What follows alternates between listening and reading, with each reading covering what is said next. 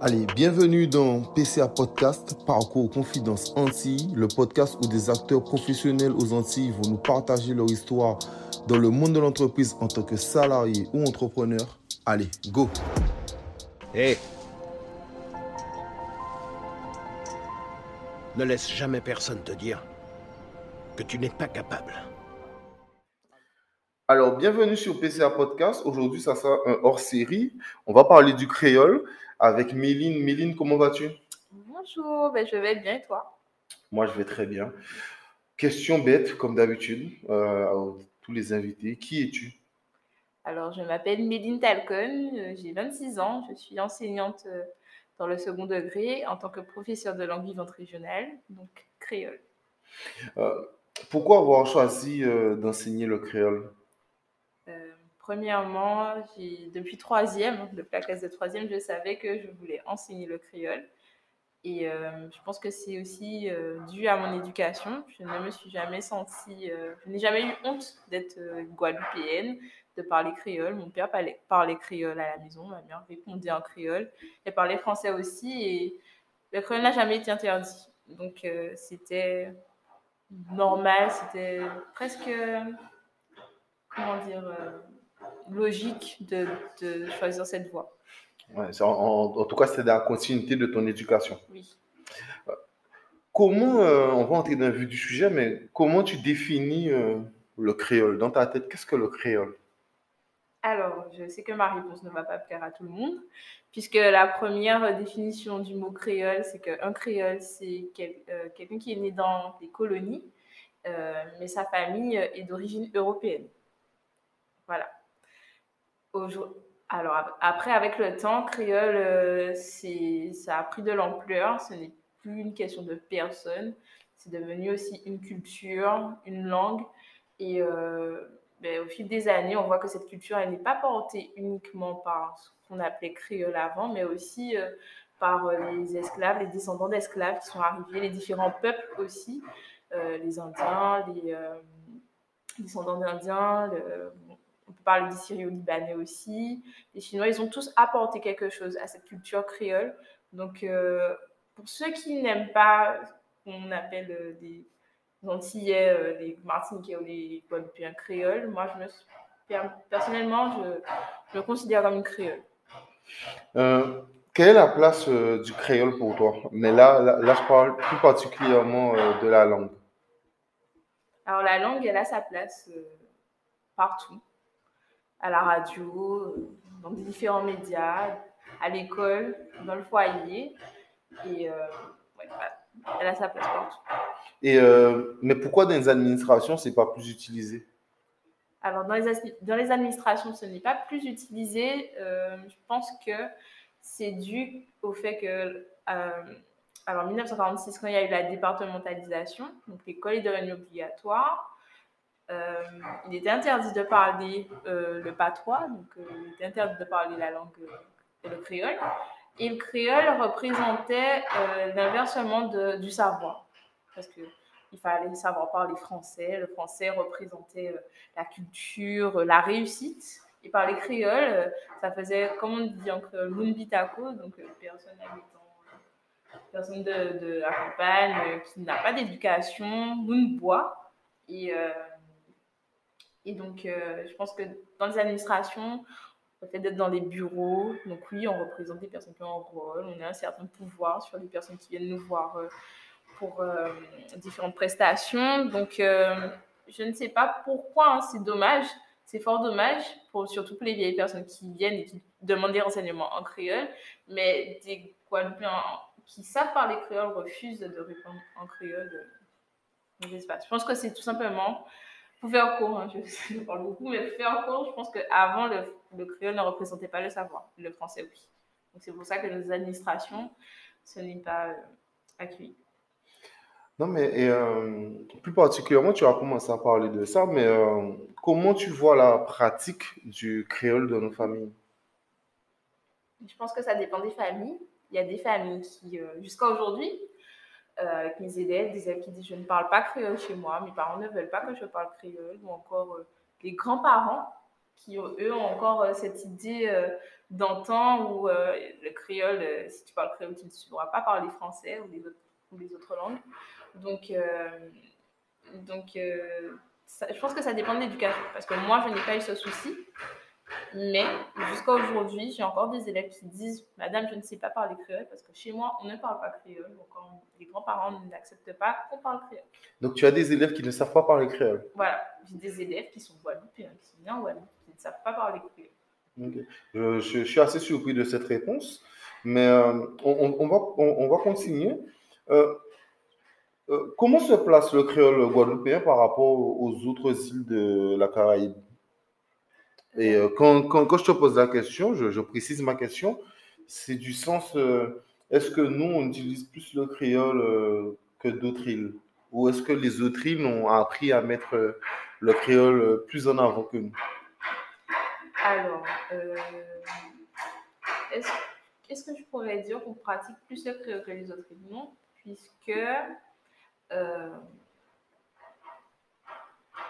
si on regarde la Jamaïque, par exemple, on dit qu'il parle anglais jamaïcain, mais en fait, c'est aussi un créole, en fait, anglophone.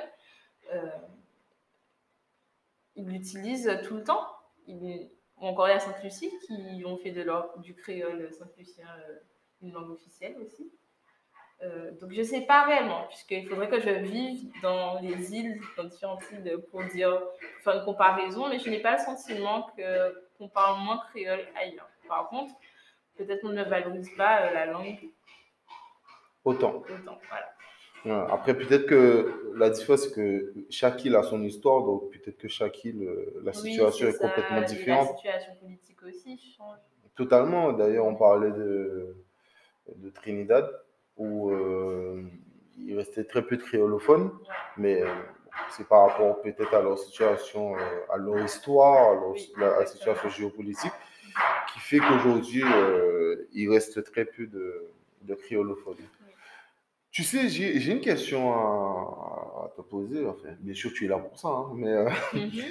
pourquoi on n'apprend pas à nos enfants à utiliser, à écrire le créole dès, dès, le plus jeune âge? Alors, la question que je te pose, c'est une question beaucoup plus globale.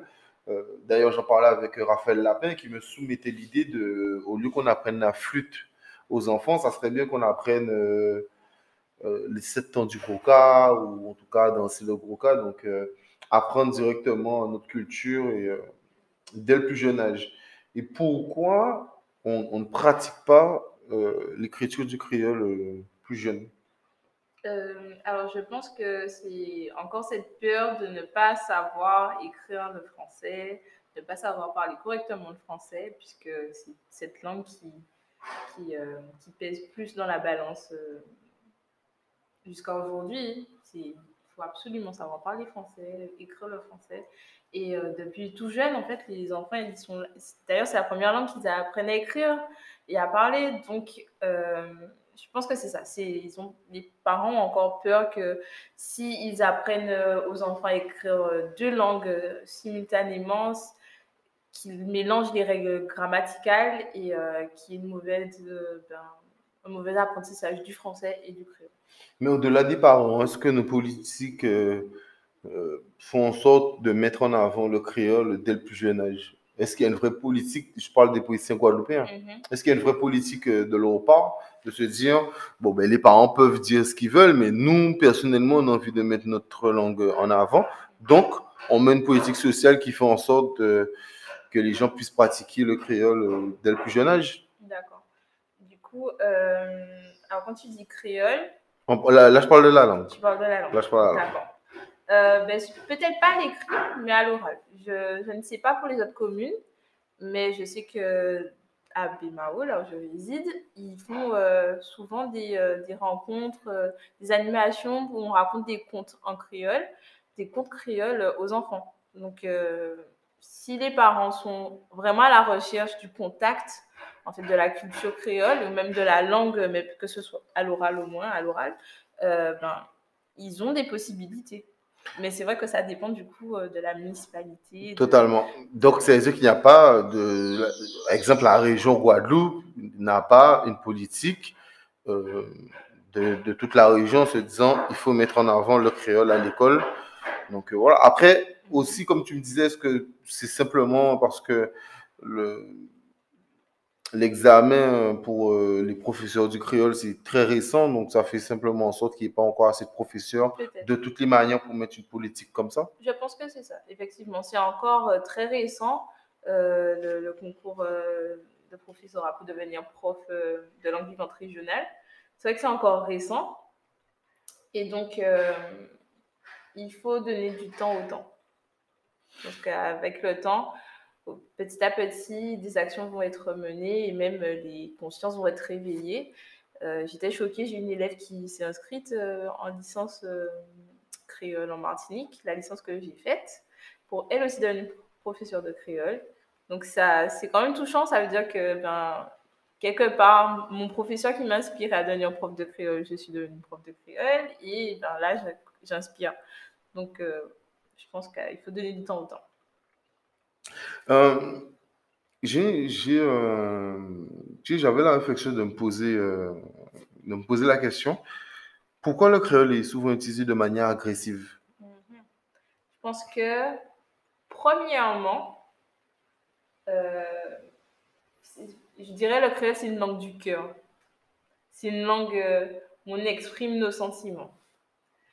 Et, euh, et je ne sais pas pourquoi, si c'est une fierté qu'on a, si c'est dû à notre histoire, euh, mais euh, on nous a tellement appris à cacher notre sensibilité, mais j'ai envie de dire notre sensibilité, tout ce qui est amour, ou même montrer qu'on a de la peine, tout ce qui est limbé. Hein. je sais pas si. Je, je, je pense que c'est. On nous a tellement appris à être fort et fier que le créole, qui est une langue euh, du cœur, malheureusement, on l'exprime uniquement quand on ben, être fort et fier. Ben, quand on exprime notre colère, on est fort et fier. Totalement. Et donc, je pense que c'est pour ça que le créole ressort plus euh, quand on est en colère. Et on, on fera le, par- on fait le parallèle. Quelle est la place du créole euh, quand on parle d'amour? Ben, le créole a totalement sa place euh, pour parler d'amour. Euh, Mais est-ce qu'on le fait assez? on ne le fait pas assez, malheureusement. Il y a quand même euh, des, écrivains qui essayent. J'ai travaillé avec mes élèves cette année sur un projet qui s'appelle Jock. Donc, on a écrit des, on a travaillé avec Didier Manette, qui est euh, un écrivain, on maquette parole, il écrit euh, des poèmes et il a sorti euh, des livres, c'est Timo Allons-nous, où dedans, euh, il y a plein de, phrases, de, euh, pas de citations, de, de phrases, euh, d'expressions euh, qui, euh, pour exprimer euh, son amour. Et euh, les élèves, ils ont travaillé là-dessus et ils étaient totalement inspirés. C'est vrai que c'est pas naturel, j'ai envie de dire, mais l'amour a sa place dans le créole. Et il y a, parlons de Patrick Saint-Éloi aussi. Ça, il a fait ça. Il a, il a écrit des, ses chansons. Ce sont vraiment des, des, des poèmes. Et il, je ne sais pas comment il faisait, mais il savait vraiment exprimer l'amour euh, en créole. Ouais, mais euh, plus, plus profondément, pourquoi, euh, pourquoi d'après toi, euh, on n'utilise pas un amour? Alors oui, c'est vrai que comme peut-être pas appris à exprimer l'amour assez tôt. euh, euh, avec le créole, Mhm. Je Ouais. sais pas. c'est, je, je En dehors de la musique, non. Je pense que. ouais. que, que on nous a pas appris à le faire. Bon, on, on reste sur, sur le même thème. Tu me parlais de Patrick Saint-Éloi. Mhm. Tu sais, euh, il y avait une réflexion. euh, pourquoi euh, les artistes chantent de moins en moins le créole quand ils visent le national? La- le national ou l'international? Premièrement, je pense que on leur a, en fait, on leur a dit. Je pense que on leur a sûrement dit, oui, mais pour que tu sois, pour qu'on te comprenne, il faudrait que tu parles français. Alors que bon, quand on regarde Kassav, qui chante entièrement en créole, ils ont fait des tournées euh, internationales, chantent créole partout. Donc, Kassav, pour ceux qui ne le savent pas, euh, ils ont toujours le record des zéniths. Je crois que c'est 7 zéniths de suite, entre Oui. 7 et 11 zéniths de suite. Mhm. Donc, c'est eux qui ont le record en France des gens qui ont rempli le plus de zéniths de suite. Donc, euh, oui, avec le créole, ils ont su faire des choses euh, pas mal. Oui, et puis même, euh, ils font des concerts jusqu'en Chine. Je pense pas que les Chinois comprennent vraiment totalement le français déjà. Alors ça veut dire que c'est pas des. Je sais pas. En fait, euh, c'est ça le truc, c'est qu'on nous met des idées dans la tête. Oui, il faut parler français, comme ça on va vous comprendre. Ben non, je pense que les Chinois ils, ont peut-être un peu du mal avec le français et ça leur empêche pas de comprendre et de sentir la vibration du créole quand ça chante. Enfin, voilà. Ouais, non, mais je, je, je comprends. C'est vrai que c'est une conversation que j'ai eue régulièrement avec Neg Magazine. moi, je disais que moi, je, alors, que je n'étais pas forcément d'accord, mais je, que je comprenais l'artiste mm-hmm. qui se disait, bon, j'ai pas envie de faire ça en mode militant et je préfère euh, que ce soit plus facile tout de suite. Mais, euh, mais Neg Magazine m'expliquait non, qu'il faut savoir euh, parler de son créole.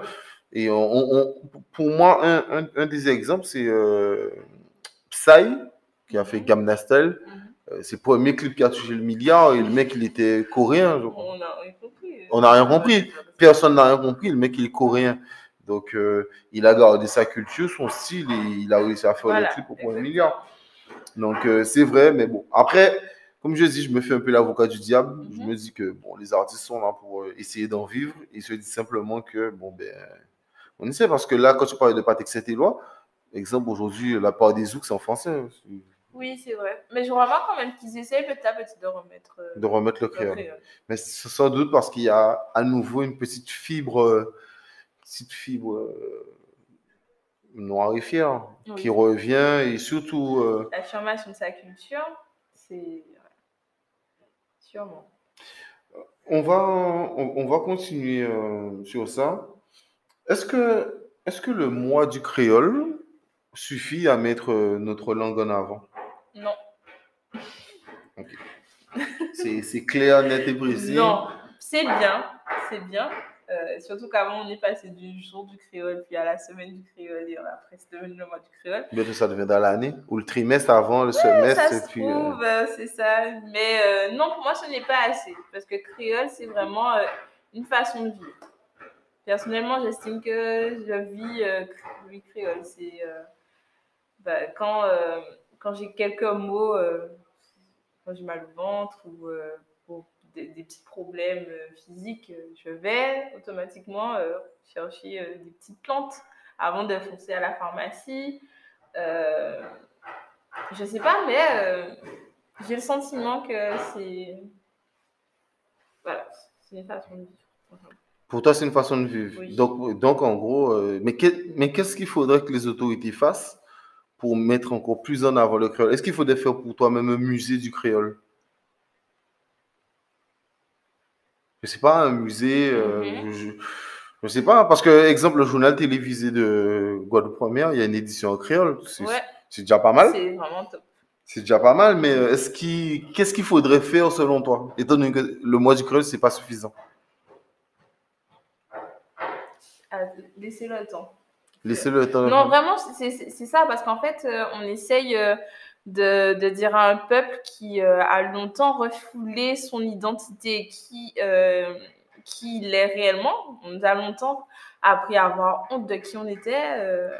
donc aujourd'hui, maintenant que cette question de l'identité n'est presque plus, parce qu'il y a eu longtemps, il y a eu dans la littérature, il y a eu le mouvement de la négritude avec euh, Aimé Césaire, puis il y a eu le mouvement de, de l'antianité, puis euh, le mouvement de, de, la créolité. Alors, l'antianité, si je me trompe pas, avec Édouard Glissant, puis il y a eu euh, la créolité avec Jean-Bernard Abbé et Raphaël Confiant. En fait, on était dans une quête. D'accord, premièrement, on est noir. Après, on se rend compte, oui, mais on n'est pas seulement noir, on est aussi antillais. Et on est, ouais, mais on n'est pas que antillais, on est créole, puisque il y a plusieurs peuples, on s'est mélangé, on est devenu une seule culture. Donc je pense qu'il y a eu longtemps ce débat sur la question d'identité. Aujourd'hui, j'estime que ce débat n'est presque plus ou n'est plus. Euh, aujourd'hui, on se pose plus totalement de questions. Bon, ça arrive, hein, mais ça arrive qu'on n'a pas énormément de, de culture, on ne s'est pas posé la question assez tôt euh, concernant, euh, concernant le créole ou son pays ou de qui on était, là où on était. Mais je je pense que cette question euh, d'identité n'est plus. Donc c'est pour ça que petit à petit, euh, des, choses afin, euh, des choses se placent afin d'affirmer, afin de mettre en avant notre culture. Le créole, ben oui, on est ça, ben il y a ça qui se fait.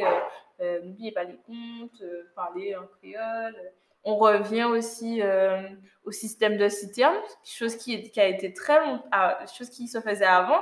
Et puis il y a une politique où on disait oui, mais ce n'est pas hygiénique, faut pas faire ça. Ben, on revoit euh, comment on utilise les, les aujourd'hui. c'est un exemple. Mais euh, en fait, je me dis petit à petit, on revient à nous-mêmes. Donc c'est du temps qu'il nous faut.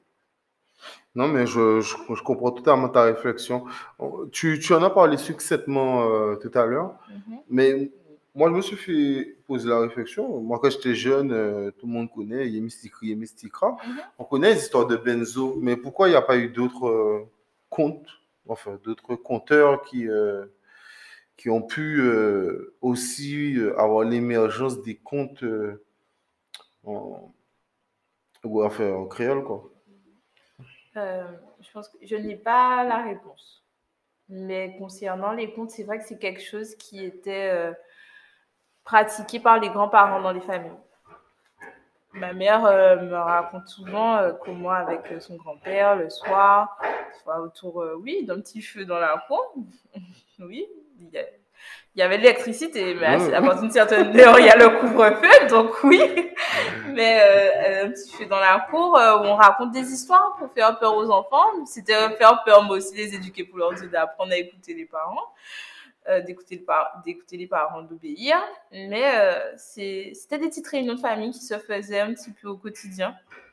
Et, euh, et en fait, le monde a évolué, les familles ont évolué et ça s'est perdu. Parce qu'aujourd'hui, on n'a plus trop le temps pour sa famille de toute manière. On n'est plus très famille. C'est dommage. C'est quelque chose qui, que je me suis rendu compte de ça. J'essaie de conserver puisque je suis proche de ma famille alors, proche de ma famille, mais c'est vraiment euh, maman, papa, mes, frères et sœurs. Euh, malheureusement, il n'y a plus trop grand-mère et grand-père. Et, et en grandissant, je me suis rendu compte que, et avec aussi le fait d'avoir appris pas mal de choses sur le créole, je me dis, ah oui, ben, comme la famille a changé, ben, il y a des choses, des pratiques culturelles qui se faisaient au quotidien qui ne se font plus. Et des fois, euh, je vois en classe euh, des enfants qui ne connaissent pas euh, ben, certains fruits, euh, ne connaissent pas la pomme ça me fait mal quand même, tu vois. Madame, c'est quoi ta pomme C'est c'est dommage, c'est des petits trucs comme ça que j'ai appris, ben, du coup, avec ma maman, aussi avec ma tante à la désirade. Mais voilà, c'est ça. C'est comme les familles ont changé, le rythme du monde aussi a changé. Les mamans et papas travaillent. Ils n'ont plus trop le temps de, de faire des, de montrer, euh, de vivre à la campagne avec les enfants. C'est dommage. C'est vraiment mon éducation qui m'a menée là. Parce que même quand je réfléchis, quand j'étais petite avec mes cousins, euh, pendant que mon père attache, attachait les bœufs, nous on se promenait dans la campagne et tout. Et on observait tout. Et on apprenait c'était quoi. Et voilà. Ouais, non, mais euh, je pense que ouais, c'est une question assez, euh, assez complexe. Même moi, j'ai pas forcément la réponse de savoir pourquoi il n'y a pas d'autres benzo.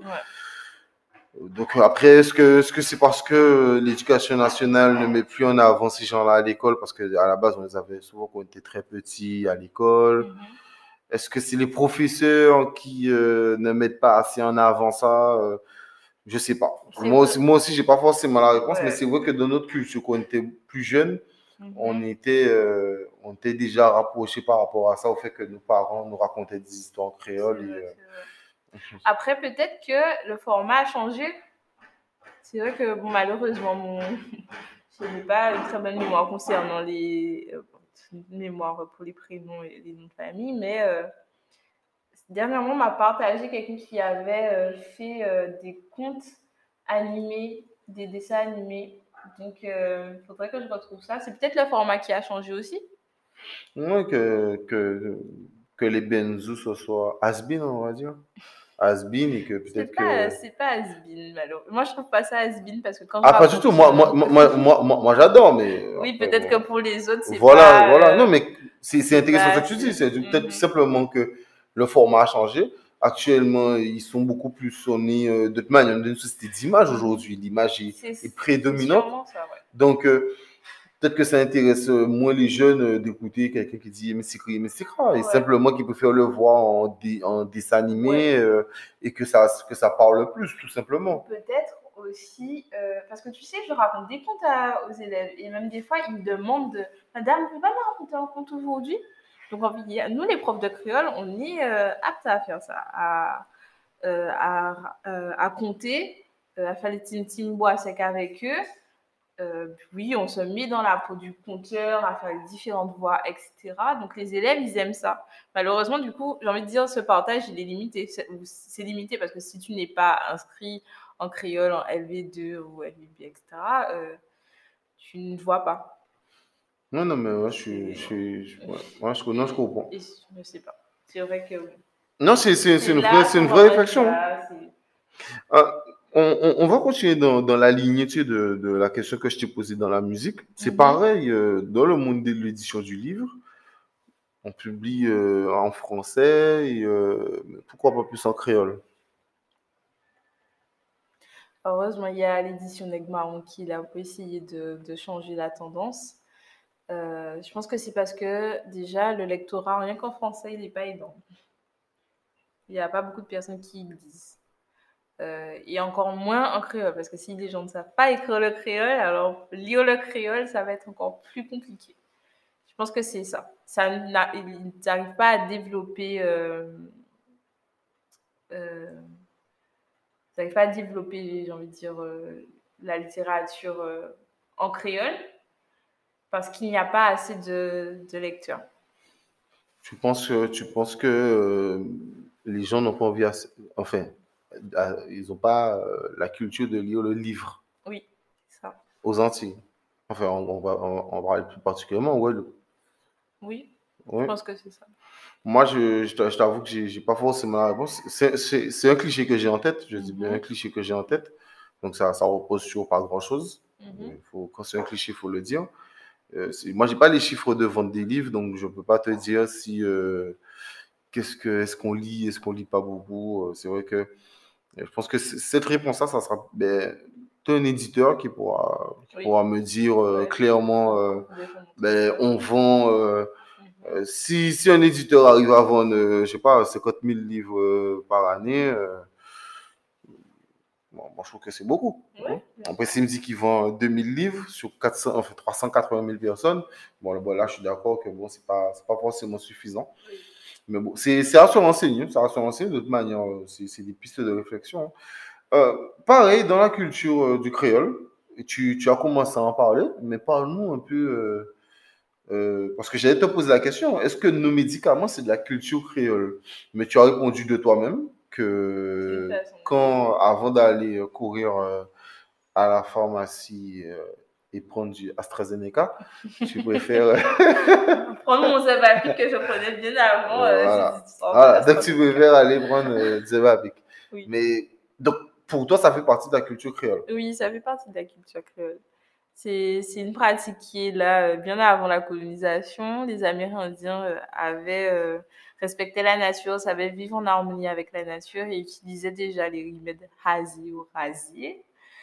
donc, oui, ben, j'ai envie de dire, c'est, ça fait partie d'une des pratiques euh, créoles de base euh, de notre euh, culture. Voilà. Donc, euh, Phytoboca, c'est très important. Oui.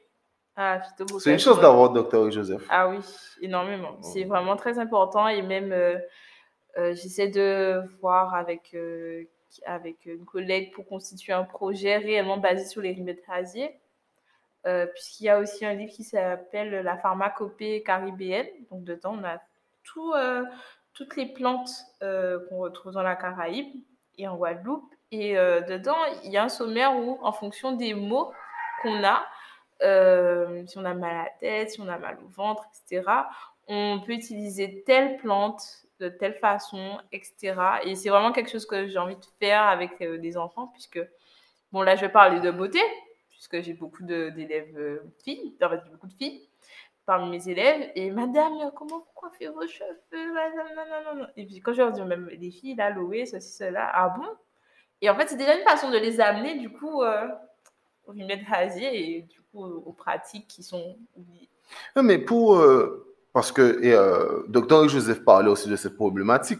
C'est-à-dire qu'avoir une solution, par exemple pour les abapics, c'est bien, Mhm. mais il faut avoir la culture. Euh, donc, est-ce que aussi, on en revient pareil à la même question, Mhm. il, faut- il faudrait peut-être un, un mouvement politique Mhm. qui puisse faire en sorte de mettre une culture de toutes nos plantes afin de pouvoir répondre aux besoins des Guadeloupéens. Ah ouais. je Parce que aussi, aussi le fait, le, parce qu'on peut dire aux Guadeloupéens qu'il faut se tourner, bien sûr, vers euh, et les, les, les remèdes gaziers, ok, mais si t'as pas les plantes, C'est vrai. si t'as pas les plantes ou, euh, alors moi je vis à la campagne, ça va, Mhm. mais celui qui vit euh, En ville. en ville, il fait comment? Donc, où il va les acheter, où il peut avoir. Est-ce que, est-ce que toi, tu es au courant? Moi, je t'avoue que j'ai pas la réponse. Mhm. Mais euh, au-delà même de phytobocase, est-ce qu'il y a des magasins qui vendent euh, des remèdes rasiers? Qui ont toutes les plantes euh, répertoriées de la Caraïbe ou même seulement de la Guadeloupe? Moi, je ne connais pas, mais euh, je me suis pas renseigné sur le sujet. Mais est-ce que toi, tu as déjà vu ça? Alors, je n'ai pas vu ça. Par contre, quand je vais au marché, euh, voilà, on peut retrouver euh, certaines plantes. Euh, si on, va peut-être euh, dans certains, certains endroits, dans les pépinières par exemple, on peut retrouver aussi euh, ben, du coup, ces plantes. Donc, si on a commencé à se questionner, donc on peut toujours s'en procurer même si on n'en a pas et cultiver chez soi. Euh, donc, je dis à marché. Il y a aussi, alors j'étais en pharmacie une fois et c'est dans des toutes petites bouteilles. Il me semble que ce n'était pas euh, Phytobocase puisque Phytobocase ils ont un packaging etc. Donc on reconnaît tout de suite. Mais je ne sais pas qui faisait, mais ils avaient des petites bouteilles avec des, des solutions en fonction de, des mots qu'on avait. C'était aussi avec des plantes euh, faisant partie de notre pharmacopée. Ouais, mais dans, dans- dans ton projet de des remèdes rasiers, est-ce Mhm. que parce que il faudrait peut-être aussi, euh, alors peut-être que c'est quelqu'un d'autre qui le fera, mais Oui. peut-être répertorier euh, euh, où est-ce que ça pousse, comment ça doit pousser, comment le cultiver. Mais il y a déjà tout ça. Il Mais y a c'est déjà ça tout ça. encore la culture du livre. Ok. Parce que dans, dans les, le livre La pharmacopée qu'a Tout est expliqué. Voilà, il y a différentes, il y a différents tomes. Il y a un tome qui parle vraiment des plantes et qui explique comment elles poussent, etc. Et un autre qui dit comment utiliser en fonction des, euh, ben de, de, je sais pas, des symptômes qu'on a, des maladies, etc. Ok, ok, ok. Ben, ben, comme quoi j'apprends, ben, je ferai en sorte d'acheter le livre et de, de me cultiver euh, sur, euh, sur cette question euh, plus amplement. Alors, l'entretien était très intéressant et on, on va finir sur une question simple. Mais quel, quel rôle que tu as envie de jouer dans le fait de partager ta culture? Exemple, j'ai vu que tu as fait des vidéos avec euh, I'm Caribbean sur YouTube où euh, tu parlais de mai 67, où tu parles d'événements historiques. Quel rôle que toi tu as envie de jouer euh, dans ça? Premièrement, que parler créole, connaître sa culture, ce n'est pas être has C'est important que ce n'est pas uniquement les grandes personnes qui doivent avoir ce savoir, que nous aussi, euh, les jeunes, on peut avoir ce savoir et le partager avec euh, nos, nos- les mêmes générations que nous et des générations qui, viennent après. Euh, et, et si je fais tout ça, c'est tout simplement ben, par passion, par amour et parce que effectivement, il y a un besoin. Je me rends compte, euh, plus les années passent, plus, les plus mes élèves euh, ont de moins en moins de culture euh, concernant leur pays, leur histoire. Même quand je parle de culture, c'est des pratiques, tout ce qui est oralité, comme tu disais, les contes, les chants, ou même connaissance des fruits, de la faune et de la flore ici. Également des yokas qui ont pipirite, par exemple. Donc, euh, c'est parce que je pense qu'il y a un gros manque, il y a un besoin. Et c'est pour ça que, c'est pour ça que je fais ça, tout simplement. Et aussi par passion, comme je dis. Ouais, non, mais euh, totalement. Après, il faut remercier euh, d'autres qui le font, dans les associations, Oui. dans les choses, et même... euh, Des associations qui sont là depuis euh, bien avant euh, ma conception sur Terre euh, et qui jusqu'à aujourd'hui euh, continuent euh, à à, promouvoir. voilà, promouvoir. ben, le gros cas, par exemple, avec l'Académie du cas, à Kyo, qui, qui a aussi des valeurs. Ce n'est pas juste un groupe de carnaval où on va ce n'est pas juste un groupe de carnaval où on va se défouler euh, pendant cette période. C'est un, un groupe qui, qui transmet des valeurs, une culture euh, tout au long de l'année. On n'entend pas parler d'Akio uniquement euh, pour le carnaval. Tout au long de l'année, ils font des rassemblements pour faire des débats, des beaux cantages, beaux cantages paroles, et autour de différents thèmes sociopolitiques de la Guadeloupe.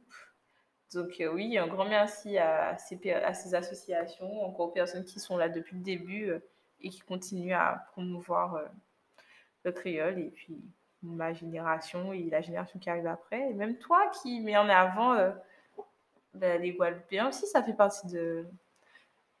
Pour moi, ça fait partie de la culture. Parce qu'on a une idée où on se dit, oui, en Guadeloupe, nos jeunes ne font pas assez, on ne fait rien ici, euh, on fait que se plaindre, il n'y a pas de travail. Alors qu'il y a des personnes qui ont compris que ben, on a notre place et on fait.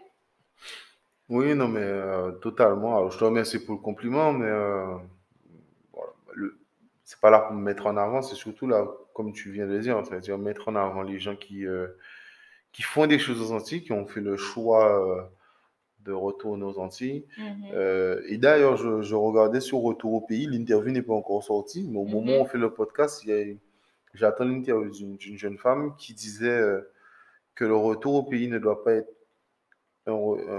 considéré comme, quelque chose de militant, mais ça doit être considéré comme quelque chose de normal.